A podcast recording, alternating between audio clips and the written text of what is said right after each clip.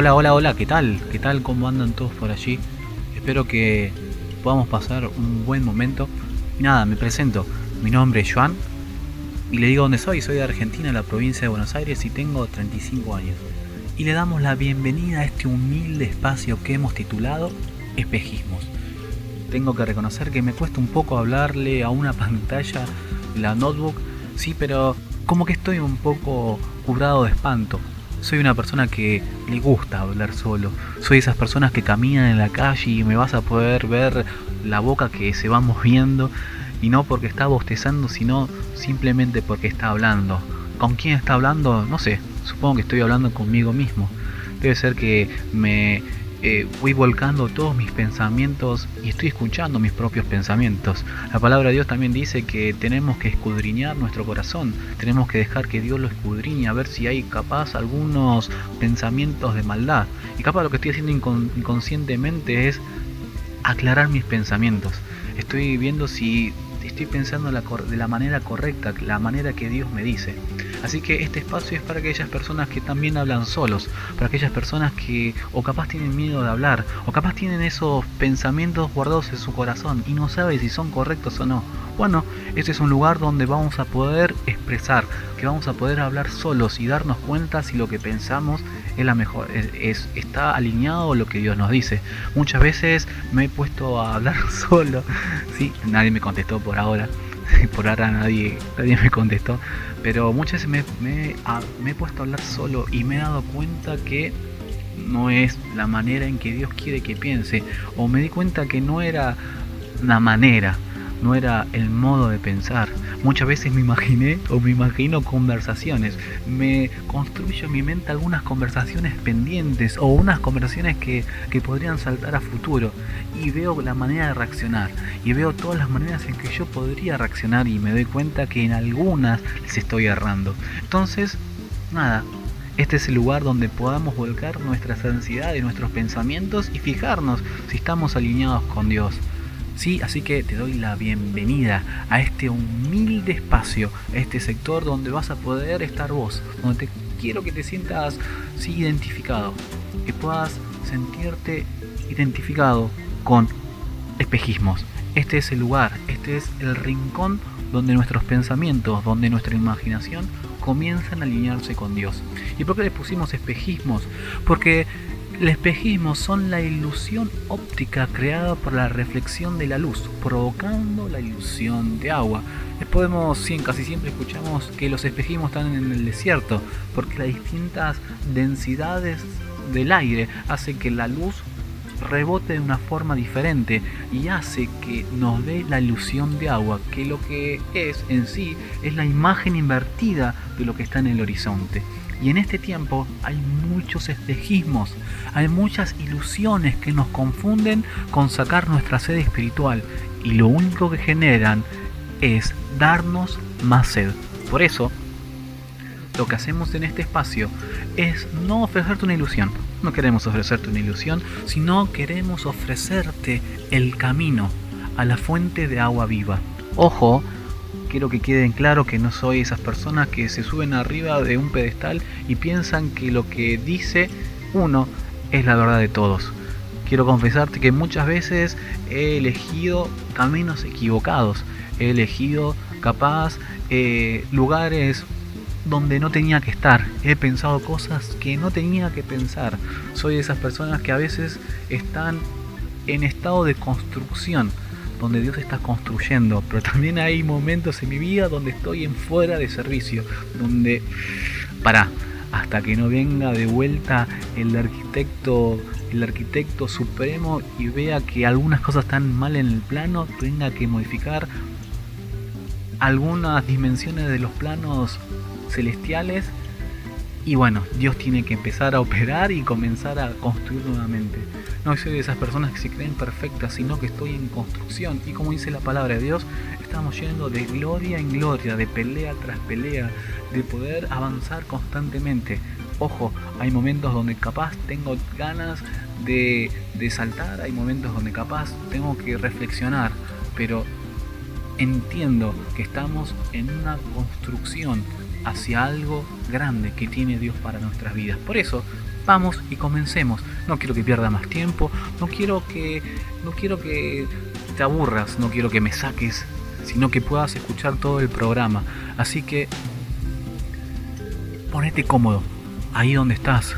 Que cierres tus ojos si estás en tu cuarto, si estás, no sé, eh, si estás manejando, no obviamente si estás manejando, no cierre los, no cierre los ojos. No queremos que eh, en este primer programa ya haya accidentes, sino queremos que nada, que podamos recapacitar y podamos volcar todo lo que está en nuestros corazones delante de la presencia de Dios y que Él nos diga y Él nos muestre el camino para volver nuevamente a esa fuente y no estar ilusionados en espejismos que solamente nos siguen confundiendo. Así que nada, vamos, vamos, empecemos este camino juntos por eso en este primer episodio vamos a ver, vamos a leer, vamos a no sé, aprender lo que dice Juan 4. Así que cuando tengas tu tiempo de devocional, puedas ir a Juan 4 y puedas leer lo que dice. es una historia súper conocida. Es una historia donde Jesús se encuentra con una, una mujer samaritana. Y ahí aparece el primer término difícil, que es samaritana. Los samaritanos y los judíos eran personas que no se llevaban muy bien, se llevaban a las patadas. Aunque ellos seguían al mismo Dios. Ellos tenían estaban en sí, en, algún punto de la historia, eran lo mismo pero después del exilio de Babilonia, cuando vuelven todos a sus tierras, ¿sí? Eh, estas personas se comenzaron a perder el camino a Dios y comenzaron a tener diversidad de caminos pero se olvidaron del camino que iba directamente a Dios. Ellos vivían en un espejismo diario. En Samaria además se juntaban todas aquellas personas que habían sido, eh, que no tenían muy buena reputación. Eran estaban los asesinos, los violadores, los homicidas, todos los que huían ¿sí? de Jerusalén, de, de las tierras judías y se instalaban en este lugar como un lugar donde encontraban refugio y por eso el odio día a día crecía entre ellos. ¿Sí? Y entonces aparece Jesús. Jesús luego de una larga caminata con sus discípulos, los manda a sus discípulos a que vayan a comprar comida o que consigan algo para comer. Y él decide descansar en este pozo, en esta cisterna, en este lugar donde había agua. Pero no era cualquier pozo. Dice la palabra de Dios que eh, era el lugar donde había destapado Jacob para darle de beber a sus animales. Entonces no era un, pozo común y corriente, sino era un pozo muy especial para los samaritanos. Y eso de las 12 del mediodía dice la Biblia que Jesús y esta mujer, que las mujeres se acercaban a esa hora para poder sacar agua de este pozo, se cruzaron. Y ahí es donde empieza esta historia que puede marcar la vida de muchos. Y así como lo hizo con esta mujer y lo hizo con varios de, esa ciudad, también lo puede hacer en nuestras vidas.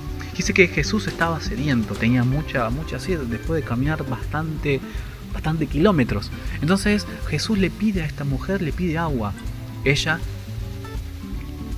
le corta, le corta eh, el rostro directamente a Jesús, le marca las reglas del juego y dice, no, ¿cómo yo te voy a dar agua? Somos de pueblos diferentes, no nos llevamos bien, hay algo de trasfondo que hace que nosotros no podemos estar ni siquiera juntos, no podemos, no podemos ni hablar. Entonces Jesús le responde, si supieras quién soy y el regalo que Dios tiene para ti, tú me pedirías a mí y yo te daría agua viva. Entonces la mujer le replica, pero ¿cómo me vas a dar esa agua que me prometes si no tienes un balde, no tienes una soga o no ves que el, pozo es profundo? Aparte, esa agua que vos me estás ofreciendo es mejor que el agua del pozo de Jacob. Cuando Jesús se presenta puede ser amigable, cuando el Evangelio se presenta a nuestras vidas, cuando nos llega un tratado, cuando nos llevan a, una iglesia por primera vez, es amigable. Hay ping-pong, hay metegol, hay sanguchitos, hay panchos, sí, hay sonrisas, y eso es buenísimo. Pero llega un momento, sí, que Jesús ¿sí? se presenta como tal y, se confronta, y te confronta. El Evangelio te tiene que confrontar. Y esto es lo que pasó con esta mujer. Jesús lo confrontó directamente a la mujer. Aunque haya comenzado con una charla normal entre Jesús y esta mujer, Jesús quería estampar su firma y su misión en la tierra. Jesús vino para reencontrar al hombre y a la mujer con Dios. Todos somos pecadores y todos necesitamos encontrarnos con Dios, pero ¿Viste? El pecado nos separa de nuestro Creador. Y debido a esto, a esto, sustituimos de manera paulatina el amor de Dios con otras actividades, con otras modas, con otras cosas que son más gustosas, que nos llaman más la tentación, pero que no sacian nuestra sed, que generan sed constantemente, que son como espejismos, son solamente una ilusión de una llenura, espiritual, pero lo, único, lo único que hace es separarnos de Dios.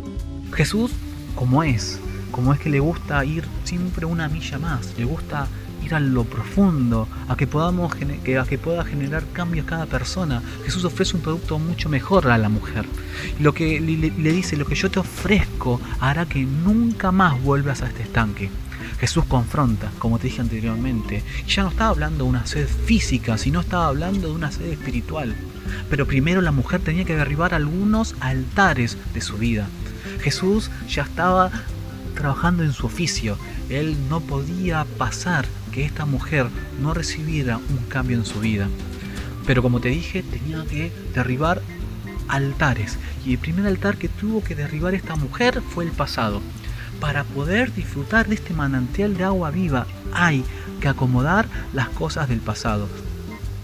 No olvidarlas, no dejarlas ocultas, sino entender que si nos equivocamos, las cosas si movemos el pasado, si volvemos a reencontrarnos con el pasado, a no cometer las mismas, los mismos errores, a poder construir nuestro presente y nuestro futuro sin volver a pasar por ese pasado. Y Jesús lo sabía muy bien, por eso le preguntó y le preguntó por su esposo. Ella había tenido varios y la actual y la persona que estaba junto a ella ahora no estaban casados, no era su marido. Y segundo, el segundo altar que tuvo que derribar esta mujer fue la fuente actual de agua. Para los samaritanos, el lugar donde estaba el pozo era casi como un templo. Era el lugar donde Jacob había dado de beber a sus animales. El patriarca había destapado ese, ese pozo de agua y ya lo habían utilizado como un templo. Y la mujer se lo hace saber a Jesús cuando le, cuando le dice, ¿tu agua va a ser mejor que la mía? Indudablemente, si queremos disfrutar de esa agua que Jesús nos ofrece, de ese torrente de agua viva, debemos dejar cosas que nos separan de Dios. Mira, te voy a dar otro, otro versículo, dice Jeremías 2.13, pues mi pueblo ha cometido dos maldades, me ha abandonado a mí, la fuente de agua viva, y ha acabado para sí cisternas rotas que jamás pueden retener el agua. Cuando dejamos de ver a Dios, cuando abandonamos el camino que nos dirige a Él, dejamos de estar conectados con la fuente espiritual que nos da la plenitud eterna. Comenzamos a construir cisternas que no nos sacian, que no, que no mantienen el contenido por largo tiempo, sino que se va diluyendo. Entonces son esos momentos donde capaz podemos obtener felicidad, podemos tener paz, podemos tener amor, podemos tener gozo, donde capaz podemos pedir perdón, donde la plenitud está, pero que de a poco se va desvaneciendo y debemos buscar nuevamente esa agua que nos genera satisfacciones temporales. Por eso debemos dejar de creer en esas cisternas rotas, porque solamente en ella vamos a tener sed siempre. De esto habla Jesús con la mujer. La consecuencia de, abandonar a Dios hicieron que tomara malas decisiones, que parecían que se iban repitiendo. Ella misma sabía que las cosas que estaba haciendo mal se estaban repitiendo. Las cosas mal que, estaba, que había hecho en su pasado ahora volvían nuevamente a presentarse y lo confiesa con vergüenza. El pecado, el estar lejos de Dios te paraliza y te conformas con las malas experiencias. Y si yo estoy destinado para esto, y si, si todo, todo lo que hago está mal, y si seré esto, seré lo otro, y nos ponemos etiquetas en nuestras vidas, y nos proclamamos y nos profetizamos. De esa manera el resto de nuestras vidas. Y sí, ¿cómo voy a cambiar si siempre yo tomé malas decisiones? Entonces lo que hacemos es nos conformamos con las malas experiencias. Por eso yo te hablo del pasado. Por eso hablo que Jesús tuvo que romper el pasado de esta mujer. Tenemos que romper el pasado, no solamente para olvidarnos, sino para no volver o no, no volver a pasar por las mismas experiencias. La mujer le sigue cuestionando y le sigue preguntando a Jesús. Le sigue, le sigue, lo sigue interrogando. Y le dice, Jesús, ¿dónde es el lugar donde debemos adorar? ¿Aquí junto al pozo o en Jerusalén donde está el gran templo? Y Jesús le contesta de una manera impactante, algo que marca y seguirá marcando a los creyentes. Es el tiempo donde los verdaderos adoradores lo adoran en espíritu y en verdad. Si me estás escuchando, no es el templo, no es el pastor, no es la banda cristiana, no es tu líder, no son los cultos online que puedes ir migrando todos los domingos, o la alabanza que te hace, que te hace llorar para reencontrarte con Dios, sino es tu relación personal con Dios por medio de Jesús la que te hace tener, la que te hace estar conectado con Dios. La palabra de Dios también dice, maldito el hombre que confía en el hombre y en sus propias fuerzas y se aparta del corazón del Señor. No debemos construir cisternas rotas. ¿Qué son esas cisternas rotas? Esas cisternas rotas son nuestro propio pensar, nuestras propias fuerzas, nuestras propias maneras de buscar a Dios, poniéndole condiciones a Dios, poniéndole frenos, poniéndole carteles donde buscamos lo que nos conviene y lo que no nos conviene. Así como los samaritanos creían en el pozo, los judíos tenían el, suyo propio, que era el templo de Jerusalén. Ellos adoraban el templo y creían que eso era el medio para comunicarse con Dios. Hoy estamos lejos de los templos. La pandemia nos separó de todo lo que nos podía atar a una religión. Hoy en tiempo de pandemia, los verdaderos adoradores, los que buscan llenarse con el Espíritu Santo, los que van en busca de una relación íntima con Dios, son los que nunca van a tener sed. En este tiempo, reconectate con Dios, reconectate con su perdón, reconectate con los sueños que Él puso en vos, el ministerio que tenía para vos. Abrí el baúl de los sueños olvidados, sacale el polvo y comenzá a ponerlos a la luz. Es tiempo de volver a la fuente. Es tiempo de mirar de nuevo a Dios por medio de Jesús. Es tiempo que vuelvas a comunicarte con Él. Así que ora, cerrate en tu habitación y volca tus ansiedades y tus preocupaciones en Él. Volvé a cantar si todo está mal. Volvé a reír si todo está envuelto en tristeza. Y llenate de fe. Llenate de fe. Lee la palabra de Dios busca de la palabra de Dios, comenzá a llamar las cosas que no son como si fueran. Mirá, me propuse algo en este tiempo. Aquí en Argentina ya, llevamos más de 100 días de cuarentena y no puedo seguir siendo el mismo que cuando empezó todo. Tenemos que ser mejores cuando termine todo esto. Debemos ser mejores adoradores, mejores oradores. Debemos estar llenos de fe y aprender a ver lo invisible con la certeza de que Dios está de nuestro lado. Tenemos tiempo chicos, tenemos tiempo para confesar que nos equivocamos, que este pecado que llevamos en lo más profundo de nuestro corazón, que este pecado que nos agobia, que este pecado que no nos deja respirar y no nos deja hacer, nos está haciendo mal, que este sentimiento o este estilo de vida nos convierte en zombies que buscan satisfacciones temporales y no condenan a una vida sin retorno. Hoy Jesús, chicos, nos da la autoridad. Hoy hombre, mujer, Jesús nos está dando la autoridad para, para poder derribar y para poder romper todo este estas cadenas y este loop maldito que está sobre nuestras, nuestras propias vidas. Hoy Jesús nos da la oportunidad de poder salir y poder reencontrarnos con Él, de la vuelta en el camino donde estamos y reencontrarnos y dirigirnos el camino que nos lleva a la fuente. ¿Y cómo lo vamos a hacer? ¿Cómo vamos a hacer todo esto? ¿Porque es difícil? Sí, es difícil. ¿Va a costar? Sí, va, va a costar. Pero no estás solo. Amigo, no estás solo con la ayuda del Espíritu Santo y con, y con amigos que, que tienen el mismo sentir que vos, con líderes y pastores que pueden, pueden sentir que te acompañan, con tus padres que te apoyen en oración, podemos salir de esta cueva de la soledad.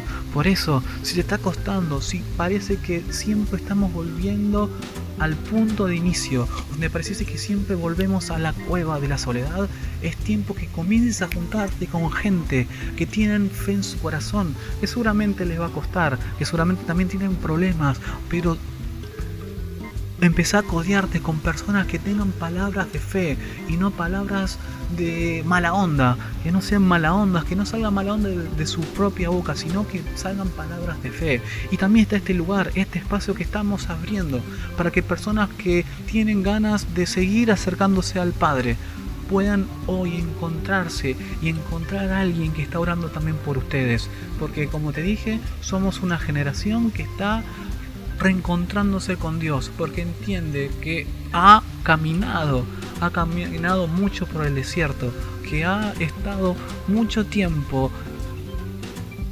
mirando la arena, la arena del desierto, pero que entiende que la única salida y que si todavía estamos caminando es por la gracia de Dios. ¿Y sabes cómo termina toda esta historia?